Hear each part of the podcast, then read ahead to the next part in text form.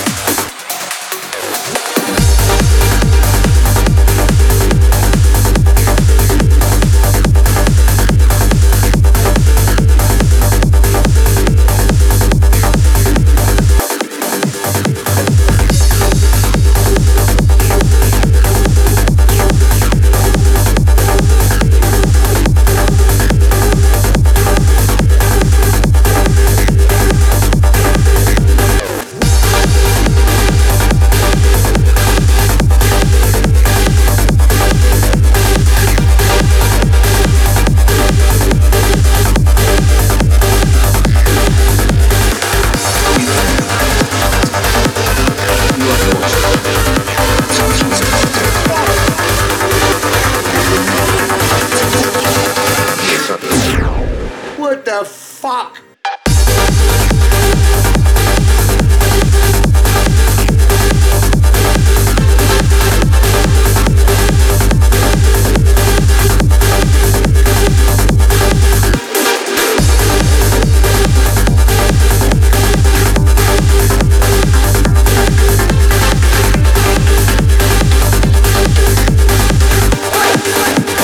He's a fucking liability.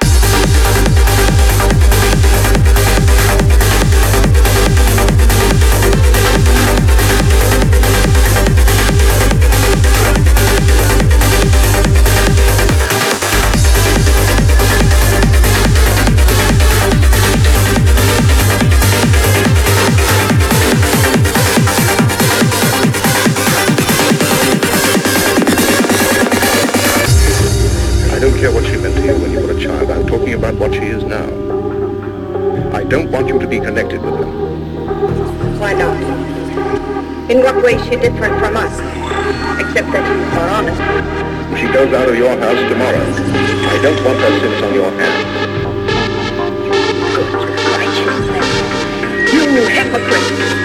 Telling others what they must and must not do while you live in this house with me. You know what went on in this room before Ibrahim killed his father, father, father, father? Do you remember the things he said about me? You said he was drunk and afraid, afraid, afraid.